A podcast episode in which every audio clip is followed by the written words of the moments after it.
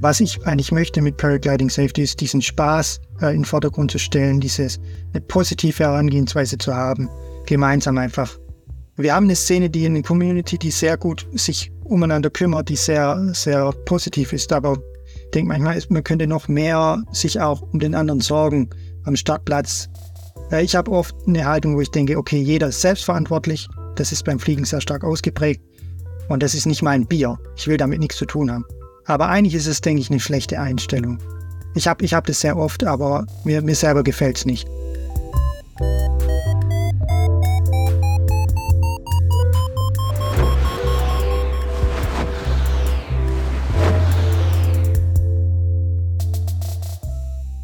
Potsglitz, der Lugleits Podcast. Geschichten aus dem Kosmos des Gleitschirmfliegens. Heute mit Timo Schlee und ich bin Lucian Haas. Timo Schlee ist ein gewöhnlicher Gleitschirmpilot, der sich ein ungewöhnliches Thema auf die Fahnen geschrieben hat. Die Sicherheit. Timo findet, dass in der Szene viel zu wenig über den Umgang mit Flugrisiken gesprochen wird – und wie man diese reduzieren kann. Über diesen Umstand könnte man klagen oder man kann etwas tun, damit sich in der Szene etwas ändert. Timo ist das auf eine ganz eigene Weise angegangen. Über Jahre hinweg hat er viel Material zum Thema Sicherheit beim Gleitschirmfliegen gesammelt und katalogisiert. Erst einmal nur für sich selbst, weil er merkte, dass die Beschäftigung mit den Dingen, die ihn beim Fliegen umbringen könnten, ihn zugleich motiviert, ein besserer Pilot zu werden. Später stellte der heute 32-Jährige in Gesprächen fest, dass seine Sammlung auch anderen weiterhelfen kann. Er lancierte eine Website namens paraglidingsafety.com. Dort kann man nach Belieben immer tiefer in die verschiedensten Sicherheitsthemen und Unterthemen eintauchen. Die verlinkten Dokumente reichen von der mentalen Seite des Fliegens über Schirmbeherrschung, Risikomanagement, Ausrüstungswahl, Wetter, die Einschätzung und Wahl von Fluggeländen – bis hin zum körperlichen Zustand, mit dem man an den Start geht. Warum es sich lohnt, tief in diesen Infoschatz einzutauchen, darüber spreche ich mit Timo Schlee in dieser 119. Folge von Potsglitz. Wenn dir der Podcast gefällt, dann unterstütze doch meine Arbeit daran als Förderer. Wie das ganz einfach geht, erfährst du auf meinem Gleitschirmblog Lugleits und zwar dort auf der Seite Fördern.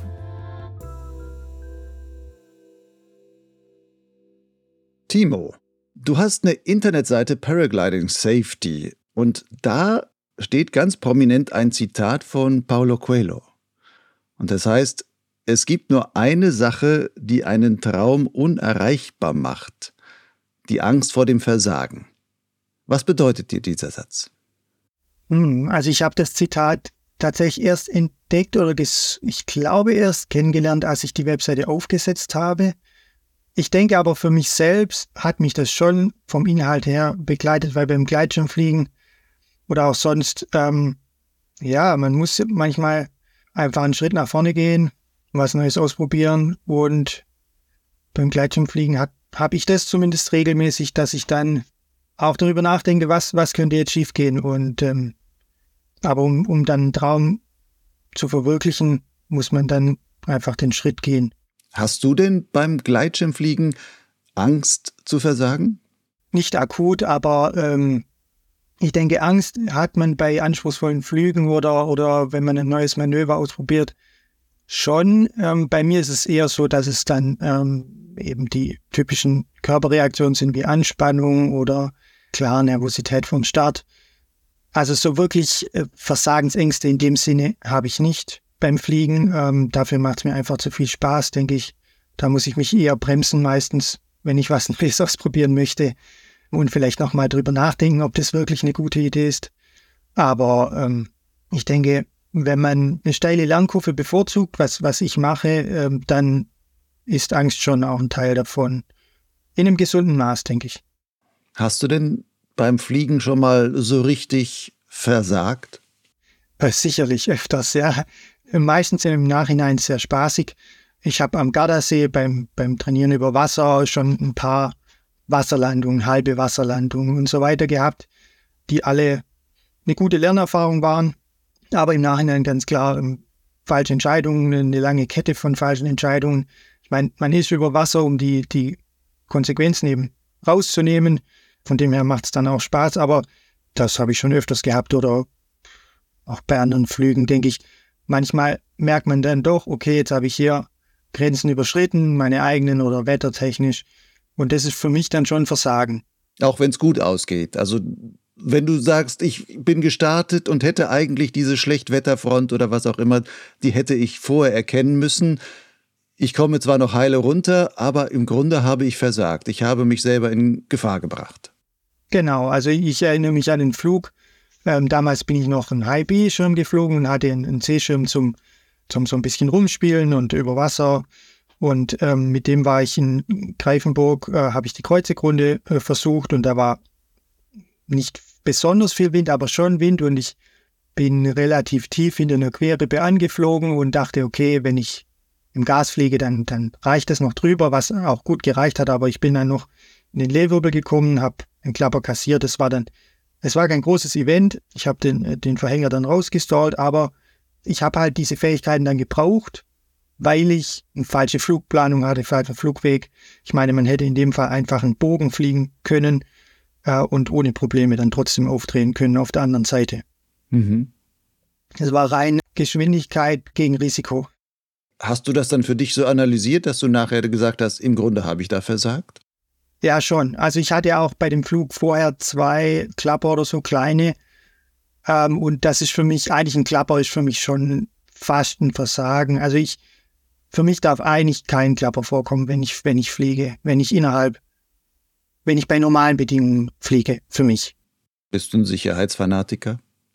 Ja, schon wahrscheinlich. Aber ich glaube, ich bin auch manchmal, gehe ich gerne auch bewusst, mache ich was, was, was Sportliches, Interessantes oder ich habe auch schon, vielleicht bin ich Sicherheitsfanatiker, weil ich weiß, dass ich manchmal ein bisschen übertreibe gerne, auch beim Fliegen oder Autofahren, was auch immer. Und da muss man sich dann selber ein bisschen regulieren. Du hast ja nun eine, hatte ich ja eingangs schon erwähnt, eine Internetseite aufgesetzt, paraglidingsafety.com. Warum? Das hat eine längere Geschichte. Ich habe vor vielen Jahren angefangen, Sicherheitsthemen für mich in eine Mindmap zu strukturieren. Ähm, hauptsächlich waren es damals Podcasts von Cloudbase Mayhem.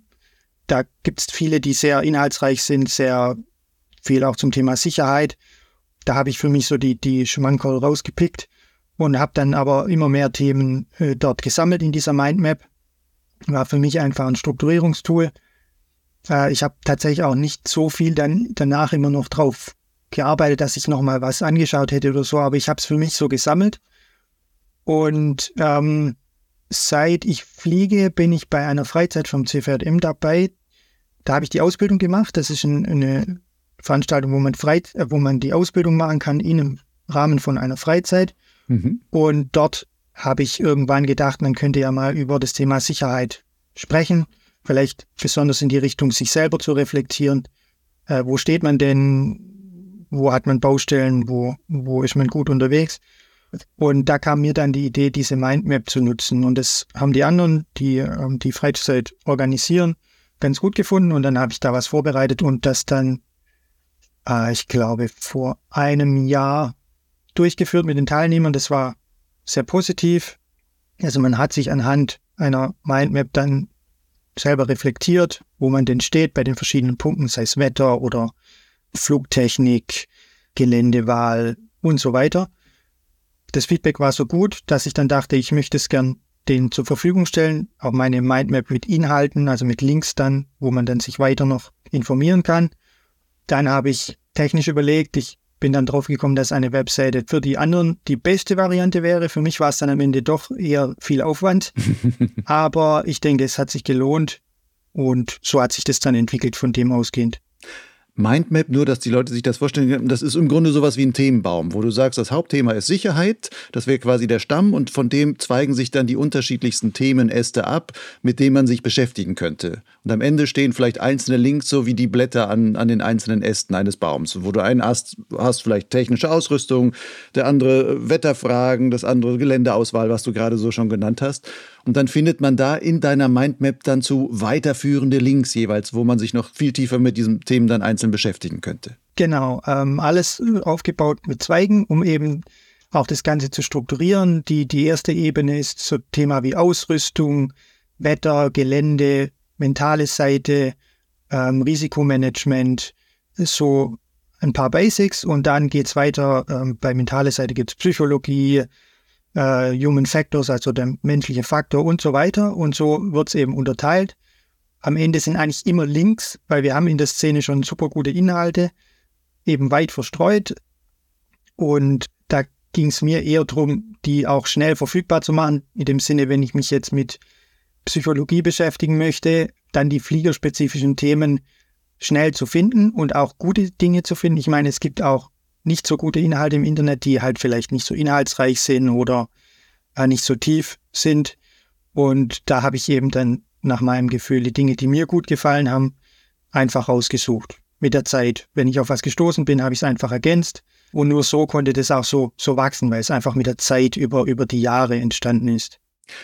Auf dieser Seite heißt es auch, in alle Themen rund um die Sicherheit beim Gleitschirmfliegen einzutauchen, war ein Gamechanger für mich. Also da schreibst du über dich. In welcher Form war das ein Gamechanger? Ich denke, es, es hat mir geholfen, mehr, einfach mehr Spaß zu haben, weil ich denke, wenn ich, wenn ich das Gefühl habe, ich bin jetzt vernünftig unterwegs, ich habe genug Sicherheitspuffer, dann kann ich mich auch mehr entspannen in der Luft. Wenn ich weiß, das stimmt was nicht oder das ist irgendwie sehr riskant, was ich mache, denke ich, dann, dann verspannt man sich eher. Ich bin dann nicht so leistungsfähig, äh, nicht so offen für Beobachtung, wenn ich jetzt Strecken fliege oder für ein Manöver nicht so präsent, wenn ich, wenn ich irgendwas ausprobiere. Und ich denke, da hat es mir geholfen und auch einfach mehr Dinge im Blick zu haben. Also auch Kleinigkeiten, ähm, äh, die sicherheitsrelevant sind. Zum Beispiel? Ja, also mir fällt tatsächlich das Beispiel ein, weil ich hatte auch den Podcast von Eva Roy-Thun gehört mit, den, mit der Bremsleine. Das ist wirklich, finde ich, so eine Kleinigkeit, die sehr große Auswirkungen haben kann. Und das habe ich erst vor ein paar Jahren entdeckt für mich. Ich habe alle meine Schirme dann umgerüstet, die keine Wirbel hatten. Und das ist für mich jetzt ein Standard, dass ich darauf achte. Aber wenn man das nicht weiß und nicht darauf achtet, ja. Und so ist es mit vielen Dingen. Man kann am Anfang nicht alles wissen. Und man hat auch nicht so viel systematische Unterstützung, sich in die Breite zu informieren. Man hat selektiv sehr gute Podcasts, Inhalte, YouTube-Videos. Man kennt vielleicht Flybubble oder Fly with Greg, dein Podcast. Auch Cloud-Based Mayhem, englischsprachig gibt es viel. Der DHV hat gute Artikel im DHV Info zum Beispiel, DHV Magazin. Aber sich in die Breite systematisch zu informieren, das hatte ich das Gefühl, das gibt es noch nicht so in der Szene und dann war das für mich auch eine Rechtfertigung, wirklich die Arbeit in diese Webseite zu stecken, Paragliding Safety, in die Mindmap. Sonst hätte ich es nicht gemacht. Also ich, ich wollte nichts, was es schon gibt, machen. Mhm. Jetzt kurz nochmal für die Leute, die sich vorhin gefragt haben, mit der Bremsleine, worum ging es da? Es ging darum, dass wenn man die Bremsen wickelt und man hat keine Bremswirbel da dran, äh, wo sich das automatisch weiterdreht, können sich die Bremsleinen mit der Zeit so aufwickeln, dass die sich verkürzen und sogar dramatisch verkürzen können, dass es dann letzten Endes ein Sicherheitsproblem werden könnte, was dann in diesem Fall von Eva Voitun dann auch mit dazu geführt hat, dass sie einen Unfall damit hatte. Thema Sicherheit ist aber, wenn du jetzt sagst, ja, das war ein Gamechanger für mich und ich flog damit besser, ist nicht Sicherheit auch manchmal eine Spaßbremse? oder dieses, dieser Fokus auf die Sicherheit, sage ich mal, dass man sich nicht manchmal, ja, dass man sich im Grunde manche Erlebnisse verwehrt damit, dass man zu sehr auf die Sicherheit schielt? Ja, wenn man, wenn man übertreibt damit sicherlich. Aber ich denke, es gibt schon einen Unterschied, ob ich eben viele Dinge im Blick habe oder darüber Bescheid weiß und dann bewusste Entscheidungen treffen kann. Also ich treffe auch bewusste Entscheidungen für riskantere Aktivitäten oder Flüge, wo ich mir dann Spaß erhoffe, aber eben auch dann bewusst abwägen zu können, bekomme ich was raus für das Risiko, was ich reinstecke. Im Englischen heißt das Risk and Reward. Äh, Risiko-Ertragsverhältnis kommt so ein bisschen aus der Betriebswirtschaft oder Wirtschaft und ähm, dass man da einfach bewusst entscheiden kann. Und ich denke, mir hat's keine Einschränkung vom Spaß gebracht. Denke ich, mache immer mal wieder was, wo ich schon mehr Risiko eingehe wie ein Durchschnittsflug vielleicht, aber wo ich schon relativ genau weiß im Vorfeld, habe ich die Fähigkeiten dazu, habe ich dafür trainiert, bin ich dafür vorbereitet. Und ich investiere auch viel in, in Training, Groundhandling, Training über Wasser, um eben auch mal sportlichere Flüge machen zu können, die mir dann neue Landschaften erschließen oder einfach für mich ein Abenteuer darstellen. Wie kann man dieses Thema Sicherheit bei sich selbst, aber auch mit seinen Flieger-Buddies oder im eigenen Verein und Club. Wie kann man das Thema da stärker in den Vordergrund bringen, ohne dass die Leute die Angst haben davor jetzt, dass sie quasi ihren Spaß vielleicht dadurch verlieren? Sehr schwierig. Ich, das habe ich mich sehr viel gefragt, als ich die Webseite aufgesetzt habe. Und ich habe eben versucht, mein Erlebnis zu transportieren. Deswegen auch der Claim, have fun in the sky. Ich denke, es, es kann eben auch Spaß bringen. Wie man es genau vermittelt, keine Ahnung. Ich habe da keinen Goldweg. Ich, ich denke viel über Gespräch, einfach über Miteinander unterwegs sein, vielleicht auch in der richtigen Weise manchmal sensibilisieren. Ich da an Startplätzen oder was sehr schwierig ist, finde ich. Ich gehe da oft auch, mache dann lieber einen Rückzug, als mich irgendwo einzumischen, weil ich nicht weiß, wie ich es positiv formulieren kann, so dass es auch ankommt. Ich meine, ähm, irgendwas sagen kann man immer, aber es ist leicht, eine Abwehrhaltung zu erzeugen. Aber einfach vor allem mit Piloten, die man gut kennt, einfach offen unterwegs zu sein, ähm, offen darüber zu sprechen, was nicht zu sagen, boah, ich habe jetzt da den Klapper gehabt und äh, aber dann habe ich es durchgezogen und das war der Wahnsinn, sondern einfach ehrlich zu sein und so eine ehrliche Austauschkultur zu haben, äh, das denke ich ist schon der Schlüssel um das nach vorne zu bringen. Ich habe sonst aber keine besonderen äh, äh, genialen Ansätze dafür. Wäre es sinnvoll, vielleicht nach jedem Flug für sich selbst oder auch mit anderen zusammen, mit denen man zusammen war, so eine Art von Safety-Debriefing zu machen, wo man einfach nochmal guckt, was war nicht so toll in dem Flug oder was, wo war ein Risiko? Hätte man das in irgendeiner Weise vermeiden können, um dann dort weiterzukommen? Ja, ich denke auf jeden Fall. Ähm, ich habe das, als ich ein sehr motivierter Anfänger war, ähm, bei jedem Flug in meinem digitalen Flugbuch geguckt, wo kann ich dazulernen, also auch performanceorientiert, aber auch sicherheitsorientiert, ähm, über Landungen Gedanken gemacht, stichpunktartig. Habe das irgendwann aufgehört. Ich denke auch so, diese Anfangsmotivation geht irgendwann ein Stück weit weg. Und ich lasse oft meine Flug-Debriefing schleifen, auch beim Streckenfliegen, weil ich dann doch nicht so wahnsinnig leistungsorientiert bin beim Streckenfliegen jetzt. Beim Aquafliegen eher schon, dass ich da viel analysiere im Nachhinein. Aber ich denke, ich habe es jetzt bei Flugreisen zum Beispiel erlebt, wenn dann auch ein Fluglehrer mal Themen anspricht, die er in der Gruppe beobachtet und man drüber spricht. Ich denke, das hat schon einen sehr großen, großen Effekt, wenn man schafft, dass, dass man für sich selber seine Fehler erkennt, was oft sehr schwierig ist. Oft hilft wenn man gegenseitig sich äh, das sagen kann. Weil gerade beim Starten zum Beispiel, man ist, wenn man Videos von seinen eigenen Start sieht, wenn man natürlich sehr gro grobe Fehler macht, sieht man das aber die Details bleiben einem selbst oft verborgen. Und das haben wir schon bei Flugreisen gemacht. Wir haben Videos von den Starts gemacht und dann gemeinsam besprochen. Das setzt natürlich auch eine gute Feedback-Kultur voraus oder einfach auch vielleicht, dass man sich schon ein bisschen kennt oder fair miteinander umgeht und hat dann die äh, Starts ziemlich auseinandergenommen, was aber am Ende allen geholfen hat. Da kann man schon Dinge machen. Auch allein nur, wenn man einen Track von einem Streckenflug hat ähm, und ein bisschen übers Wetter Bescheid weiß, habe ich schon gute Debriefings auch bekommen von Fluglehrern. Gucken wir mal so ein bisschen in deine Seite rein und ich greife nur so ein paar einzelne Sätze oder Themen raus und du darfst ein bisschen was dazu erzählen, die ich einfach interessant finde. Unter anderem zitierst du dort den US-Gleitschirmflieger und Eiskletterer Will Gadd, der gerne davon spricht von The Positive Power of Negative Thinking. Gefällt dir der Satz? Ja, der gefällt mir sehr gut, deswegen habe ich ihn dort drin. Der, der Satz fällt in einem Podcast, in Cloud-Based Mayhem Podcast von ähm, Gavin McClurk, den ich sehr viel höre, den Podcast. Dort geht es darum, wir haben heute in unserer Gesellschaft eher diese, diese Mentalität, wenn ich jetzt positiv denke, dann kann ich alles schaffen. Ja, ich brauche ein positives Mindset und dann kann ich, kann ich Dinge erreichen und, und ich kann äh, ein Business gründen und ich kann alles voranbringen.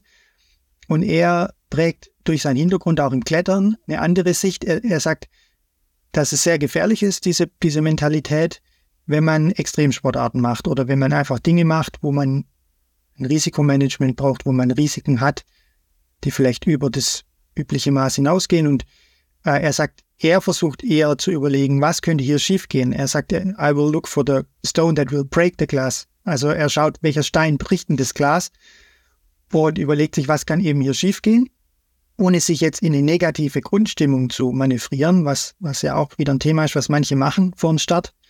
Aber er, er schaut einfach konstruktiv und dann hat er das auf der Platte und dann kann er auch in den Flug gehen und ähm, damit umgehen. Von dem her fand ich das sehr, sehr interessant, weil man sich, glaube ich, leicht so auch sicherlich auch mitreißen lässt. Ist ja schön, wenn man auch in einer Gruppe unterwegs ist, aber dass man immer auch äh, nochmal schaut, wenn ich jetzt das und das mache, für mich so auch die Frage, ist das vielleicht eine dumme Idee, frage ich mich dann manchmal. Man macht ja gern verrückte Sachen und äh, ja, ist ja schön, wenn man das noch länger machen kann. Auf der Seite erwähnst du auch das Ampelprinzip. Was steckt dahinter? Ja, wenn man sich vorstellt, ich komme jetzt zum Beispiel zum Startplatz und dann, wenn ich jetzt müde bin, ich habe viel Wind, ich habe vielleicht einen neuen Schirm seit kurzem, dann habe ich mehrere Faktoren, die für mich jetzt gelb sind, vielleicht nicht rot, sage ich mal. Also den Schirm, den habe ich schon eine Weile, der Wind geht noch, ich bin halt ein bisschen müde, aber ich habe jetzt mehrere Faktoren, die gelb sind dann habe ich in Summe vielleicht ein Rot für mich, für den Tag oder für den Start oder für den Moment und verzichte dann vielleicht auf den Flug oder ähm, entscheide mich für einen konservativeren Flug äh, oder verzichte vielleicht auf den Dynamic Store noch in, in der und der Höhe. So ist es einfach ein Tool, was man nutzen kann, um relativ einfach sich auch wieder bewusster mit der ganzen Risikomanagement-Thematik zu beschäftigen. Einfach direkt am Start, einfach und schnell. Hast du nach diesem Ampelprinzip schon mal dich verhalten in der Form, dass du dann wirklich gesagt hast, ich bin jetzt hier hochgelaufen auf dem Berg und jetzt gucke ich mal, höre ich mal in mich hinein und stelle dann fest, oh, das steht auf gelb, ich bin nicht so ganz fit, auch nochmal gelb und keine Ahnung, die Bremsleine war verdreht, zeigt mir irgendwie beim Start, irgendwas war nicht ganz sauber. Nee, das ist jetzt eigentlich das Stoppschild für mich. Ich gehe jetzt doch wieder runter. Hast du sowas schon mal erlebt oder dann wirklich so durchgezogen? Ja, äh, je länger ich fliege, desto öfter. Ähm, äh, ich habe es am Anfang leider oft äh, nicht gemacht, äh, sondern dann trotzdem gestartet. Daraus habe ich dann gelernt. Also ich habe jetzt vor kurzem bei der Flying Chair Veranstaltung, auf der ich war in Greifenburg, war ich relativ müde und nicht so fit und und da habe ich dann regelmäßig einfach, bin ich an den Startplatz, ähm, die anderen sind auf den oberen Startplatz gegangen, ich bin auf den unteren Startplatz gegangen und ich habe teilweise noch eine Stunde am Startplatz geschlafen und habe dann, während die anderen gekämpft haben im Absaufen, geschlafen und dann später einfach aufgedreht und noch eine Weile geflogen und dann früher gelandet, um dann einfach was zu essen und mich einfach so ein bisschen zu erholen. Also so, das habe ich dann öfters schon gemacht. Oder wenn ich merke, ich bin jetzt mit einer Gruppe unterwegs und es wird abends spät, dann bin ich morgens relativ äh, un nicht unkonzentriert, aber ich bin nicht so fit fürs Fliegen und brauche eine Weile, bis ich auf Touren komme. Und dann habe ich jetzt auch schon einfach den Start nach hinten verzögert. Oft verliert man dadurch nicht viel, wenn man jetzt keine großen Strecken plant. Und war dann einfach fitter in der Luft. Und hatte automatisch einen kürzeren Flug, damit mehr Energie noch, vielleicht äh, bei der Landung. Ähm, ja, aber genau, vielleicht genauso oft habe ich es äh, nicht beachtet, muss ich, muss ich zugeben.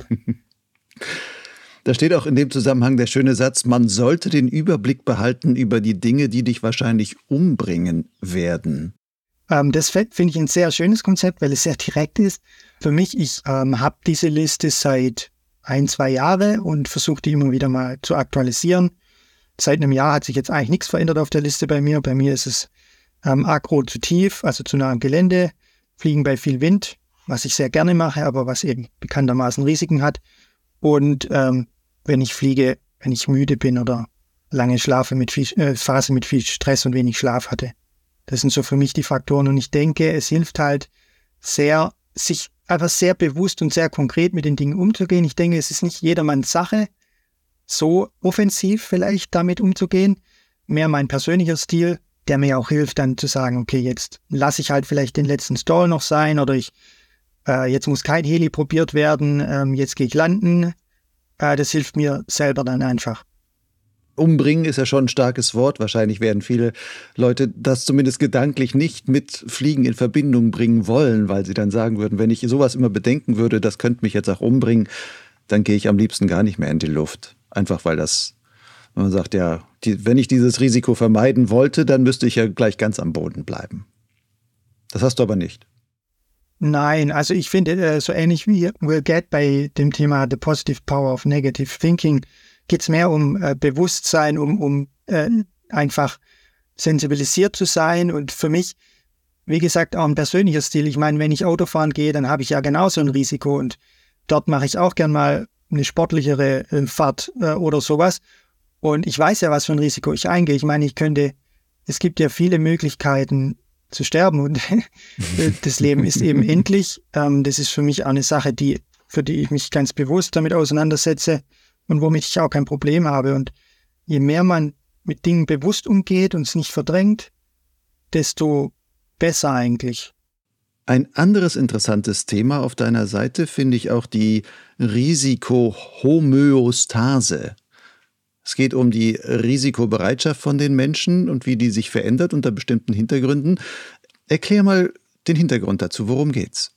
Den Wortursprung kann ich nicht erklären, aber ähm, es geht darum, wenn ich, ich habe ein empfundenes Risiko für mich, jeder hat eine eigene Hemmschwelle, was das angeht, jeder hat ein eigenes Risikoempfinden, was durch die Vergangenheit geprägt ist oder Veranlagung.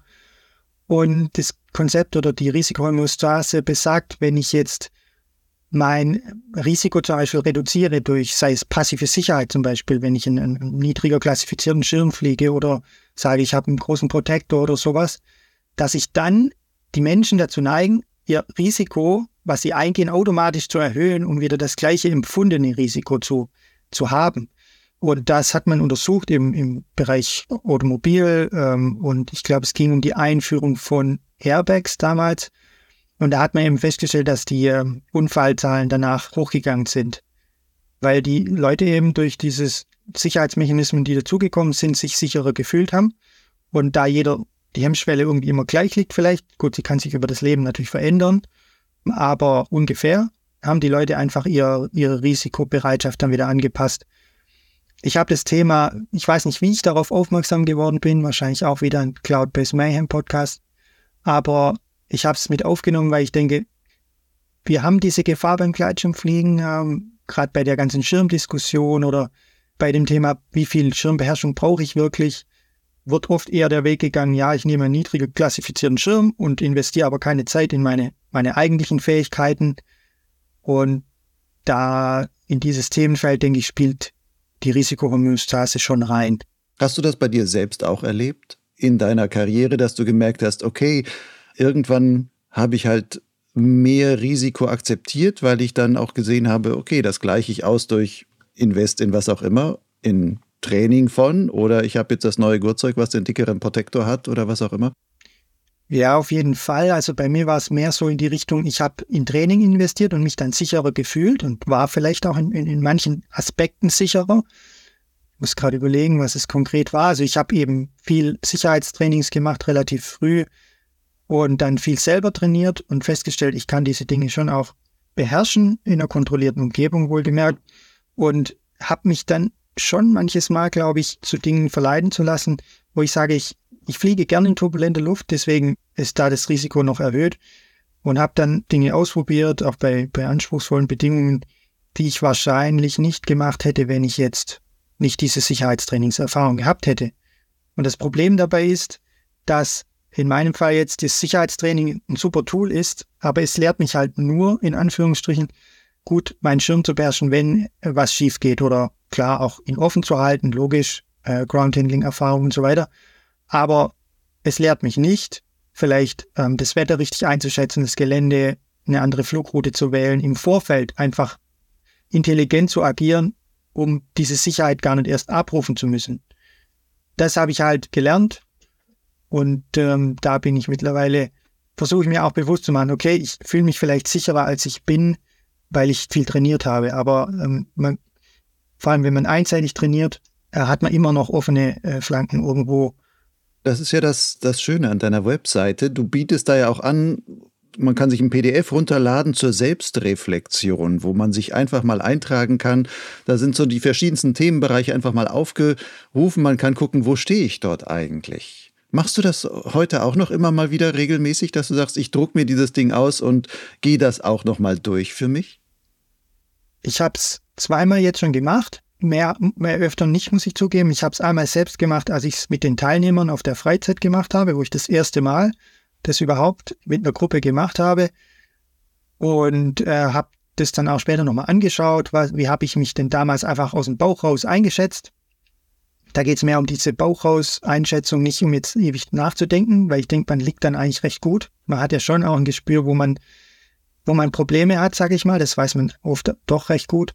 Und ähm, ich habe es dann nochmal sehr bewusst gemacht, ähm, als ich eine Baumlandung hatte, als ähm, Unfall-Debriefing, um zu gucken, wo klemmt's bei mir eigentlich, warum habe ich diese Baumlandung gehabt und habe da schon sehr deutliche Schwerpunkte dann gesehen. Von dem her finde ich es ein super Tool. Eigentlich eine gute Idee, das äh, auf regelmäßiger Basis zu machen.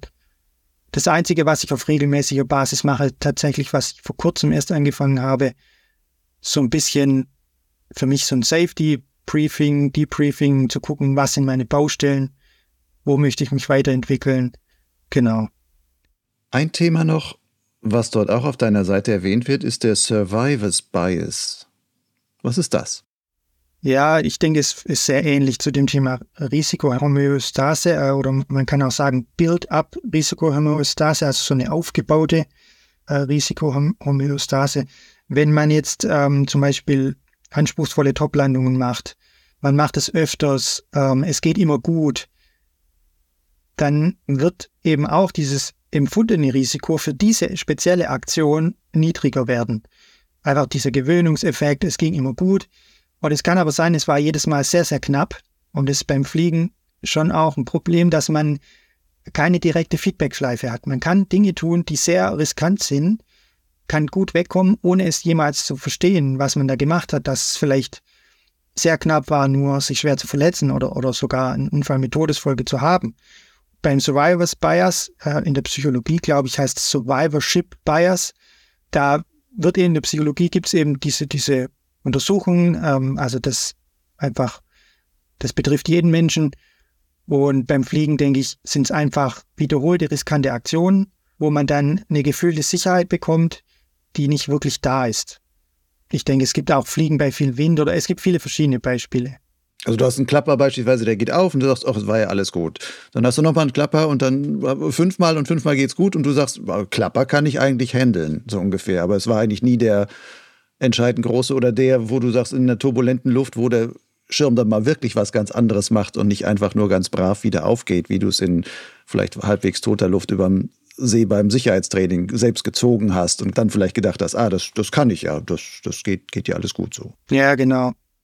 Am Startplatz, wenn du da so auftrittst und mit anderen Leuten zusammen bist, bist du da so als der Bedenkenträger eigentlich bekannt in deiner Freundeskreisgruppe? Eher nicht, würde ich sagen. Ähm, schwer zu sagen. Ich fühle mich manchmal unwohl, wenn ich, wenn ich mit sehr gemischten äh, Pilotenniveaus fliege, weil man immer denkt, ja, das und das kann passieren. Ich selber, ich nehme mich oft vielleicht zu viel zurück, ich weiß es nicht. Auch bei dem Startplatz, wo ich regelmäßig fliege, an der Wanne in Pullingen, in Klippenstadt, habe ich mich nach zum Beispiel einer Baumlandung schon manches Mal gefragt, ja, Vielleicht hätte ich was sagen sollen. Wenn man es eben sieht, man sieht die Piloten, die gefährdet sind. Man sieht es sofort, äh, wenn die Leute Angst haben, noch nie an einem Klippenstart waren, einen Gruppendruck haben, weil es noch vier andere Männer dabei sind, äh, große Sprüche und so weiter. Aber ich glaube nicht, dass ich, also ich bin vielleicht im Vorfeld Bedenkenträger oder, ähm, aber am Startplatz selbst hoffe ich zumindest nicht, weil das mag ich gar nicht. Ich denke, wenn man fliegt, dann muss der Kopf frei sein, dann gibt es keine schlechten Geschichten, keine Bedenken. Das ist jedem seine persönliche Sache, auch auf dem Weg zum Startplatz. Das mag ich überhaupt nicht, wenn dann äh, irgendwelche Klappergeschichten erzählt werden oder Leute sich selbst so fertig machen, also im Sinne, ja, ähm, jetzt ist so turbulent oder einfach, klar ist wichtig, bewusste Analyse zu machen, aber dieses Gerede oder diese Unfallgeschichten, auch abends Unfallgeschichten, finde ich nur sehr eingeschränkt sinnvoll, wenn man das sauber analysiert, aber meistens sind es einfach Geschichten mehr so. Und das halte ich nicht für so sinnvoll. Man sollte eher eine positive Kultur prägen, sagen, boah, heute habe ich das hinbekommen und sei es noch so wenig oder da habe ich mich Spaß gehabt oder so. Diese Geschichten, Horrorgeschichten sind, sind nicht gut für uns. Wie rufst du dir denn dann selber vor einem Flug dieses Thema Sicherheit ins Bewusstsein? Hast du da irgendwie eine Checkliste, zumindest im Kopf, eine interne Checkliste, wo du sagst, da gibt es einfach so ein paar Sicherheitspunkte, die ich für mich vor einem Start nochmal durchgehe? Oder sagst du, nein, das muss ich schon viel früher durchgegangen sein, vor dem Start will ich eigentlich mich nur noch aufs Fliegen freuen und ja, ich, ich denke, meistens passiert es unterbewusst. Ich denke, man muss die Arbeit schon vorher investieren. Ich habe mir nach der Baumlandung damals, habe ich mir eine Checkliste überlegt. Die befolge ich aber bewusst Schritt für Schritt nicht oft. Da mache ich mir Gedanken, ob ich gerade ungeduldig bin, weil das bei mir eben ein Thema war, ob ich unbequem bin äh, oder bequem, nicht be also bequem bin, dass ich mir leicht machen möchte. Ja, einfach mal zu schauen, wie bin ich eigentlich drauf an dem Tag. Das ist nicht was, was bei mir natürlich kommt. Ich übergehe das einfach, auch wie meine Verfassung dann an dem Tag ist. Das versuche ich zumindest mir bewusst zu machen. Und was ich tatsächlich nutze, denke ich öfters, bevor ich wirklich starte, also wenn ich meinen Startcheck fertig habe, diese drei, Fehl eine drei Fehlerregeln nenne ich das, ähm, dass ich schaue, habe ich im Vorfeld Fehler gemacht, also irgendwelche Kleinigkeiten, habe ich irgendwie mein Funkgerät vergessen, habe ich mein Handy nicht an die Powerbank angeschlossen, habe ich äh, irgendwie beim Einhängen oder beim Startcheck was verdattelt, äh, und wenn das drei Sachen sind, sei es auf dem Weg zum Fluggebiet oder äh, direkt vom Start, dann ist das für mich so ein Warnzeichen. Hier stimmt was nicht. Ich bin tatsächlich, also so eine letzte Prüfung, wie mein innerer Zustand, meine Verfassung ist. Bei mir, ich bin zu müde oder irgendwas lenkt mich ab. Aber es passiert doch meistens recht unbewusst. Und vor allem, wenn, ich merke es oft, wenn ich es nicht beachtet habe, merke ich im Nachhinein, oh, die vier Sachen sind gewesen. Da hätte ich vielleicht das mal lieber bleiben lassen. Aber so, so habe ich einfach ein paar, paar Schritte. Auch dieses Konzept Thread and Error Management habe ich mich im letzten Jahr mehr beschäftigt, zu gucken, wo sind Bedrohungen, sagt man quasi, also äh, schlechtes Wetter oder schlechte Verfassung für meinen Flug, die dann zu Fehlern führen können. Also die Fehler einfach bevorzugen. Du hast jetzt schon mehrfach diese Baumlandung erwähnt. Scheint ja irgendwie ein bisschen prägendes Erlebnis für dich gewesen zu sein. Was hat denn aus deiner Sicht dazu geführt, dass du im Baum gelandet bist? Ja, mehrere Dinge. Wie so oft, es sind oft mehrere Dinge. Ich habe die Wochen davor sehr viel gearbeitet, war im Stress, ähm, habe wenig geschlafen und war ziemlich, also ich würde sagen, im Nachhinein ziemlich fluggeil. Also in der Analyse habe ich noch gesagt, ich war etwas fluggeil, aber ich würde sagen, ich war schon ziemlich fluggeil ähm, und habe dann äh, schon gewusst, es ist recht viel Wind ich nehme mal lieber noch meinen kleinen Schirm mit. Ich habe noch einen XXS-Schirm, äh, den ich dann ordentlich belade und dachte, gut, dann kann ich ja zur Not da auf den noch ausweichen. Weil mit dem äh, möchte ich eh immer mal fliegen, wenn es geht. Und dann habe ich schon am äh, unten in der Nähe vom Landeplatz gemerkt, also keine Chance mit dem Normalschirm zu fliegen. Also gut, anderen Schirm eingepackt, hoch geht's. Oben keiner startet, thermische Böen, relativ windig. Ähm, nach dem Startplatz ist es relativ flach. Und dann war klar, nein, keine Chance, nicht fliegen. Und dann habe ich mich halt auf eine Bank gelegt, versucht ein bisschen zu dösen. Ich war müde oder mich mit dem Piloten dort ein bisschen unterhalten. Und dann äh, kam eine Zirrenbewölkung rein, komplett vollflächig, hat abgeschattet und äh, dadurch sind die Böen deutlich zurückgegangen. Und dann habe ich es eine Weile beobachtet. Also ich habe schon, ich denke, ich war zwei Stunden am Startplatz, habe es eine halbe Stunde dann noch beobachtet und bin dann, habe mich fertig gemacht. Die anderen haben sich nicht fertig gemacht mit den normal großen Schirmen. Bin gestartet und war mega. Also schöner Aufwind, ähm, immer mal wieder kräftige Thermik dazwischen. Man konnte Wingover machen und und und. Aber nicht viel Vorwärtsfahrt mit dem kleinen Schirm. Dann war ich schon so ein bisschen nervös und dachte, wenn es jetzt abstellt, dann habe ich das Problem, das Gelände geht flach und dann kommt so ein Tal und dann kommt nochmal so ein Berg und man muss nochmal über einen kleinen Berg zum Landeplatz. Und dieses Tal hat schon viele gefangen. Also dort sind Baumlandungen sehr häufig. Und dann wurde ich nervös, ziemlich nervös und äh, habe, denke ich, an, einfach Angst bekommen und habe überlegt, was mache ich jetzt? Okay, versuche ich zum Landeplatz zu fliegen oder äh, lande ich top an dem großen Startplatz, was jetzt nicht unbedingt üblich ist dort und sicherlich nicht einfach anzufliegen, weil es flach ist und habe dann gedacht, keine Chance. Ich, ich, ich mein Skill-Level lässt diese Top-Landung nicht zu und habe dann unten einen kleinen Fleck gesehen, da gibt es so eine Wanderhütte. Dachte, zur Not lande ich dort. Ich warte jetzt einfach, ich mache noch ein bisschen Höhe, ich bleib einfach hier, es klappt ja ganz gut. Und dann ging es runter, hat abgeschwächt. Und ich habe halt probiert, probiert, weil ich wusste, es gibt noch eine, ein Hausbad äh, unterhalb von dem anderen Startplatz. Und dann war es irgendwann zu tief, um zum Landeplatz zu fliegen. Und ich habe versucht, top zu landen an diesem kleinen Fleck bei dieser Wanderhütte. Also eine sehr, sehr anspruchsvolle Toplandung. Weit über meinem, meinem Level, weil ich nicht viele Toplandungen mache. Und wenn dann nur an der Schwäbischen Alb, finde ich, relativ einfach geht. Und habe ähm, den Anflug versemmelt. Also dann noch mit Steigen, thermisch turbulent und so weiter. Und habe dann gemerkt, das wird nichts. Ich wusste, Topland auf, auf, also eine verkackte Toplandung auf hartem Grund ist extrem gefährlich.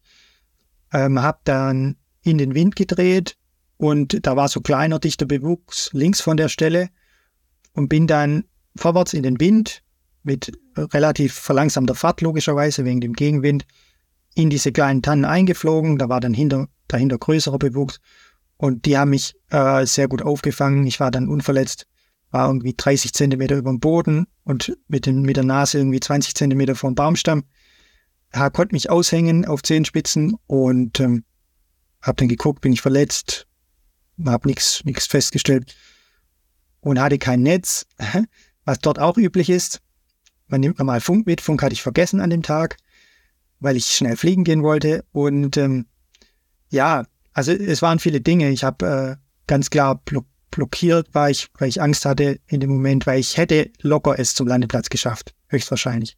Ich hatte den Düseneffekt, ich hatte die Thermik am Hang, ich hatte viel mehr Wind oben am Hang als draußen im Tal, sag ich mal.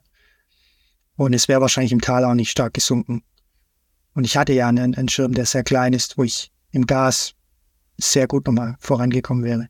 Also einfach sehr viele dumme Entscheidungen.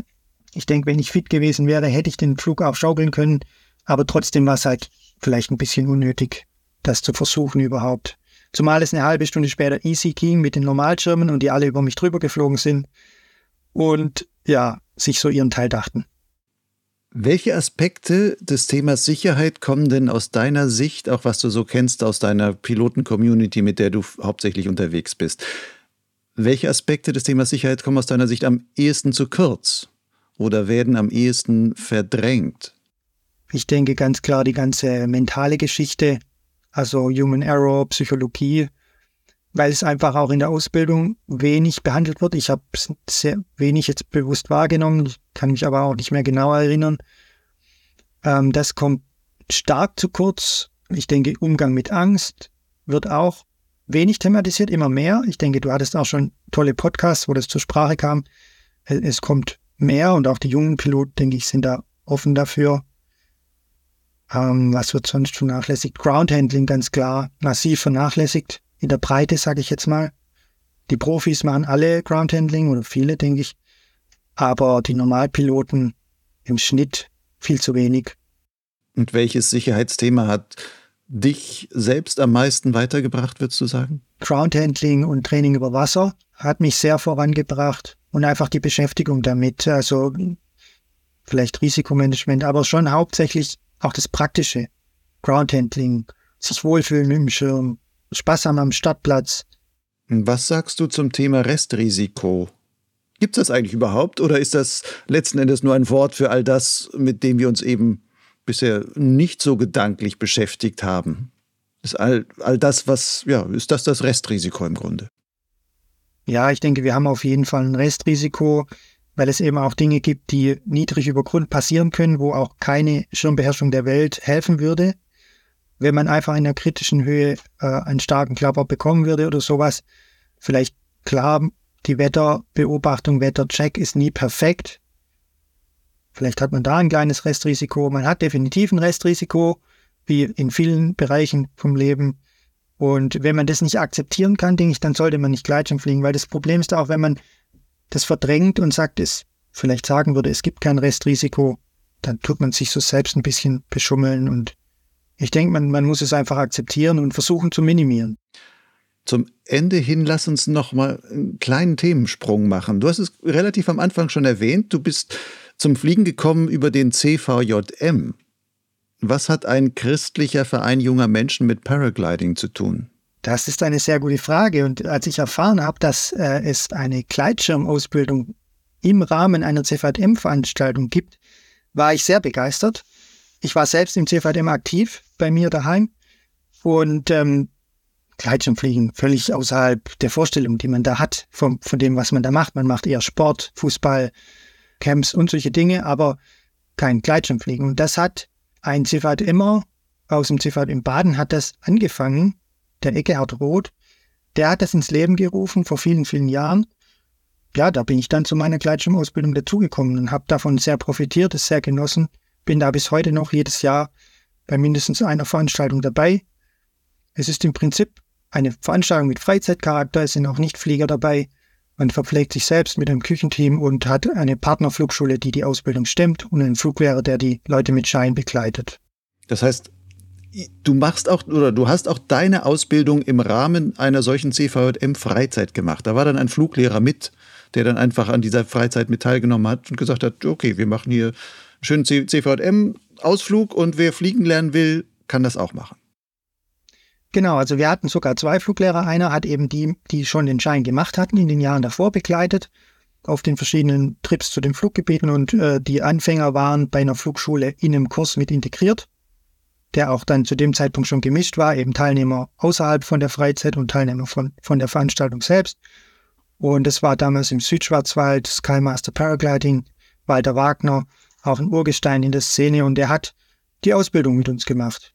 Und das war großer Spaß auf jeden Fall. Jetzt hast du gesagt, du engagierst dich da auch heute noch? In welcher Form? Also ich bin jetzt in dieser, in diesem Leitungsteam für das Paragliding im CVD in Baden bin ich mit drin und äh, wir organisieren eben verschiedene Veranstaltungen.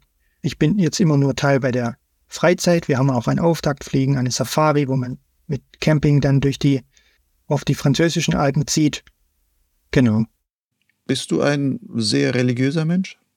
Ja, auf jeden Fall. Also ähm, ich bin seit seit ich Teenie bin, bin ich äh, im Glauben unterwegs, bin in einer Beziehung mit Jesus Christus und das hat für mich auch das Fliegen geprägt oder ich sag mal, das Fliegen war für mich ein Geschenk. Und ähm, das möchte ich auch immer so als ein, ein Geschenk weiter, weiter handhaben. Also ich habe noch, noch weiteres Engagement auch in anderen Bereichen. Ich, für mich ist es auch wichtig, dass das Fliegen nicht meine Hauptsache ist, auch wenn es vielleicht im Urlaub definitiv zeitlich meine Hauptsache ist. Aber für mich darf es eigentlich nie die Hauptsache werden von dem, was mich definiert und was mich ausmacht. Hat dein Fokus auf Sicherheit und sagen wir mal Achtsamkeit auch etwas mit deinem Glauben zu tun? Vielleicht, ja. Also ich denke, auf jeden Fall habe ich einfach einen Charakter, der, wo ich sehr analysierend bin. Ich bin Ingenieur, ich, ich verdiene mein Geld damit, auch Dinge gut zu analysieren und, und Lösungen zu finden. Ich bin sehr strukturiert und analysierend. Das kann auch so weit gehen, dass es fast schon nervtötend ist für manche. Aber ähm, es ist einfach mein, meine Art, an Dinge ranzugehen und das mache ich beim Gleitschirmfliegen auch. Also ich habe viel gesehen, wie ich, wie ich doch viele Charaktereigenschaften einfach ans Gleitschirmfliegen mitnehme und man fliegt, wie man lebt und man, man lebt, wie man fliegt irgendwie. Und ja. Wenn man jetzt Sicherheit und so weiter mit Glauben in Verbindung bringt, also Gleitschirm, Fliegersicherheit, da fällt einem, oder mir ist da direkt so der Begriff eingefallen, oh, der, der Sicherheitsapostel. Bekommst du sowas häufiger zu hören? Nicht direkt, aber ähm, ich bin schon ähm, in diesem Leitungsteam bin ich sehr stark Bedenkenträger geworden, sicherlich auch zu stark. Wenn man einfach ein Thema wie jetzt mit dieser Webseite sich sehr viel und sehr intensiv damit beschäftigt, dann rückt es einfach sehr stark in den Vordergrund. Ich versuche eigentlich das nicht zu sein und äh, ich möchte das auch nicht sein. Ich bin es für mich selber, finde ich auch nicht. Ich mache ich mach gern verrückte Dinge, auch außerhalb vom Fliegen. Ich habe schon immer, auch als Kind, äh, riskante Dinge gemacht und habe es bis heute unverletzt überstanden. Vielleicht, weil ich auch sehr analytisch war, damals schon bei verschiedenen verrückten Sachen. Also ich, ich möchte eigentlich nicht in diese, in diese Ecke gehen. Was ich eigentlich möchte mit Paragliding Safety ist, diesen Spaß äh, in den Vordergrund zu stellen, dieses, eine positive Herangehensweise zu haben, gemeinsam einfach. Wir haben eine Szene, die in der Community, die sehr gut sich umeinander kümmert, die sehr, sehr positiv ist, aber denke manchmal, man könnte noch mehr sich auch um den anderen sorgen am Startplatz. Ich habe oft eine Haltung, wo ich denke, okay, jeder ist selbstverantwortlich. Das ist beim Fliegen sehr stark ausgeprägt. Und das ist nicht mein Bier. Ich will damit nichts zu tun haben. Aber eigentlich ist es, denke ich, eine schlechte Einstellung.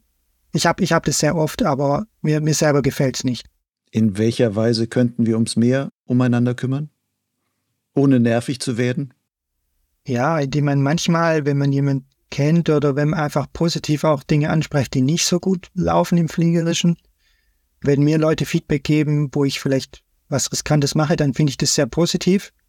Das ist natürlich charakterabhängig und da muss man sehr vorsichtig sein.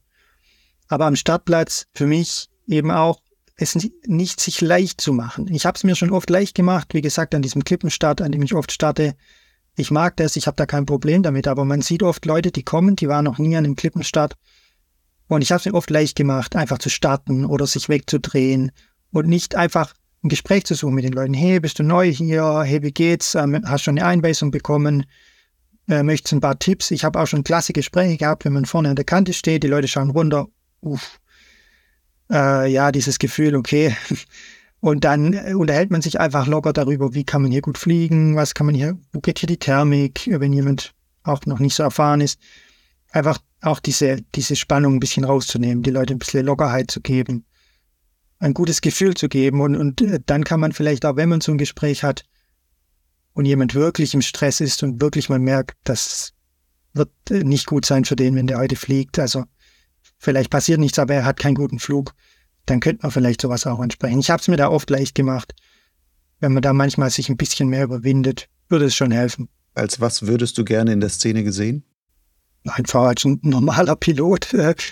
Weiß nicht, ob ich das bin, aber ein normaler Pilot, der sehr viel auf Sicherheit setzt und damit vielleicht auch ein bisschen in der Szene, zumindest bei den Leuten, die mal auf deine Internetseite gucken und sich damit intensiver beschäftigen, was sehr empfehlenswert ist. Also ich bin da selber auf einige Themen gestoßen, als ich da durchgeguckt habe, wo ich ja, oh, da müsste ich da kann ich auch noch selber was dran tun und weiter weitermachen.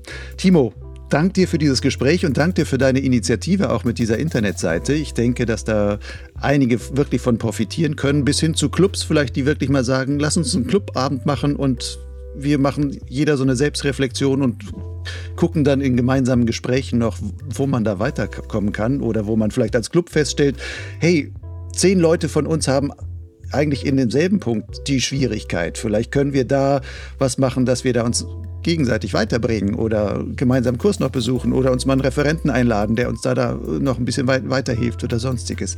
Also ich denke, da kann man auf der Basis von dem, was du auf deiner Internetseite dort lieferst, als Anregung ungeheuer viel weiterkommen. Danke dafür. Vielen Dank für die Einladung, das tolle Gespräch und auch dein Engagement mit dem Podcast. Ja, sehr gerne. Das war die Potsglitz Episode 119 mit Timo Schlee. Seine Website zur Sicherheitskultur im Gleitschirmfliegen findest du unter www.paragliding-safety.com. In den Show Notes dieser Folge auf dem Gleitschirmblog Lugleits findest du noch einige weitere Links. Wenn dir die Folge gefallen hat, dann abonniere doch Potsglitz. Das geht überall, wo es Podcasts gibt. Wenn du dort auch noch ein positives Rating hinterlässt, hilfst du gleich mit, Potsglitz noch bekannter zu machen oder erzähle einfach deinen Fliegerfreunden davon. Vielleicht ist dir aufgefallen, dass Potsglitz und Lugleits frei sind von Werbung. Das halte ich so aus Überzeugung und im Sinne der Unabhängigkeit. Dennoch steckt einiges an professioneller Arbeit und auch Kosten in diesen Produkten. Für die Finanzierung setze ich auf das Konzept der freiwilligen Förderung. Wenn du schon bis hierhin zugehört hast, dürfte der Podcast für dich ja einen Mehrwert bieten. Ich lade dich ein, wie schon andere Hörer und Leser, als Förderer einfach etwas zurückzugeben. Die Summe kannst du selbst bestimmen. Ein häufig gewählter Förderbeitrag ist 60 Euro im Jahr oder umgerechnet 5 Euro pro Monat. Aber egal was du zahlst, jeder Betrag trägt in der Summe seinen Teil dazu bei, dass sich Potsglitz und Nugleitz im Dienst der Gleitschirmszene auch in Zukunft weiter betreiben und entwickeln kann. Alle nötigen Infos, wie dein Förderbeitrag mich erreicht, findest du auf lugleitz.blogspot.com. Dort gibt es den Menüpunkt Fördern. Lugleitz schreibt sich L-U-G-L-I-D-Z. Bis zum nächsten Mal. Fall nicht vom Himmel. Ciao.